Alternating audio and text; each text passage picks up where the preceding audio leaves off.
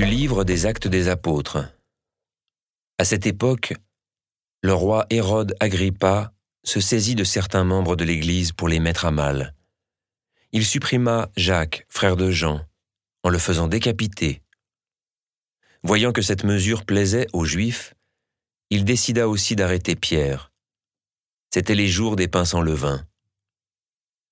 Il le fit appréhender, emprisonner et placer sous la garde de quatre escouades de quatre soldats. Il voulait le faire comparaître devant le peuple après la Pâque. Tandis que Pierre était ainsi détenu dans la prison, l'Église priait Dieu pour lui avec insistance. Hérode allait le faire comparaître.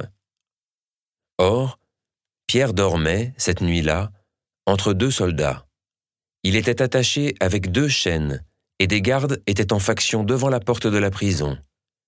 Et voici que survint l'ange du Seigneur, et une lumière brilla dans la cellule. Il réveilla Pierre en le frappant au côté et dit Lève-toi vite. Les chaînes lui tombèrent des mains. Alors l'ange lui dit Mets ta ceinture et chausse tes sandales. Ce que fit Pierre.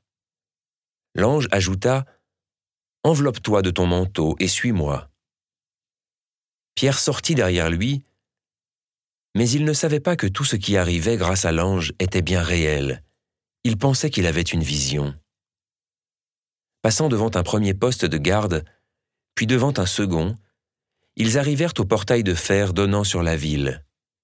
Celui-ci s'ouvrit tout seul devant eux. Une fois dehors, ils s'engagèrent dans une rue, et aussitôt l'ange le quitta.